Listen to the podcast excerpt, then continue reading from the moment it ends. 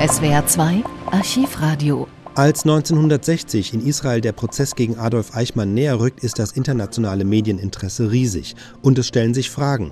Wie die Berichterstattung ablaufen soll, unter welchen Bedingungen die Presse wird arbeiten können. Dazu äußert sich im folgenden Interview vom 29. September der Vorsitzende Richter Moshe Landau. Es werde keine Militärzensur geben, verspricht er. Es werde ein neues Gerichtsgebäude extra für den Prozess errichtet. Und die Pressevertreter würden in einem eigenen Camp untergebracht werden. Richter Landau stammt ursprünglich aus Danzig und ist 1933 nach Palästina ausgewandert. Die Fragen stellt der in Israel lebende Journalist Moshe Yaakov Ben Gavriel. Herr Landau, wann etwa dürfte der Prozess beginnen? Es ist anzunehmen, dass der Prozess im Frühjahr beginnen wird, wahrscheinlich nicht vor März 1961. Können Sie mir sagen, wie viele ausländische Blätter und Nachrichtenagenturen bereits jetzt um Pressekarten für ihre Vertreter angesucht haben? Ungefähr 150 Zeitungen, Nachrichtenagenturen und Radiostationen aus etwa 35 bis 40 Ländern. Wir werden Privatzimmer finden, die den Zeitungsleuten zur Verfügung stehen werden. Äh, wenn nichts anderes übrig bleibt, werden wir doch an die Richtung eines Pressecamps denken müssen. In welchem Gebäude Jerusalems soll der Prozess stattfinden? Wie groß wird die Pressetribüne sein und welche Erleichterungen für schnellste Nachrichtenübermittlungen werden den Zeitungs- und Radioleuten zur Verfügung stehen? Der Prozess wird in einem neuen Gebäude stattfinden, das bis dahin fertiggestellt werden wird. Es ist das Bet Ha'am, das Kulturhaus, das der Gemeinde Jerusalems gehört. Die, die, Pressetribüne wird genügend groß sein, um alle Zeitungsleute, die sich bisher angemeldet haben, respektive die sich bis Ende dieses Monats anmelden werden, äh, unterzubringen. Äh, wir haben nicht nur an Plätze im äh, Prozesssaal selbst gedacht, sondern auch an genügend große Räume, die den Presseleuten die Möglichkeit geben werden, im Gerichtsgebäude selbst zu arbeiten.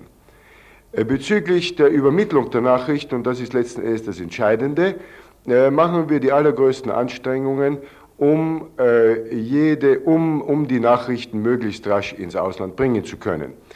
Äh, wir vergrößern, das macht selbstverständlich die Post, wir vergrößern äh, den Apparat der Übermittlung für äh, Telegramme. Es werden Fernschreiber eingestellt, zusätzliche Fernschreiber, Telexmaschinen, äh, Bilder werden per Radio übertragen werden können und selbstverständlich werden äh, Telefongespräche mit dem Ausland geführt werden können. Da das Ausland natürlich interessiert ist, ein völlig ungeschminktes Bild des Prozessablaufes zu bekommen, erhebt sich nun die Frage, ob Aussicht besteht, dass es keine Zensur über Prozessberichte geben wird. Äh, wie Sie wissen, Herr Ben Gabriel, haben wir hier in Israel ausschließlich Militärzensur und keine politische Zensur, das heißt Zensur, die sich ausschließlich mit der Sicherheit des Landes beschäftigt, mit Nachrichten, die die Sicherheit des Landes äh, gefährden könnten. Äh, um äh, die Arbeit im äh, Gerichtssaal zu erleichtern, werden wir möglicherweise den Versuch machen, über den Prozess selbst diese formale Zensur für die Zeit des Prozesses abzuschaffen. Noch eine letzte Frage. Wird der schon in den nächsten Tagen zu Informationszwecken in Jerusalem eintreffende deutsche Rechtsanwalt, der die Verteidigung Eichmanns übernommen hat, alle Erleichterungen genießen, obwohl das Parlament noch nicht das Gesetz angenommen hat, wonach auch Ausländer vor einem israelischen Gericht plädieren dürfen?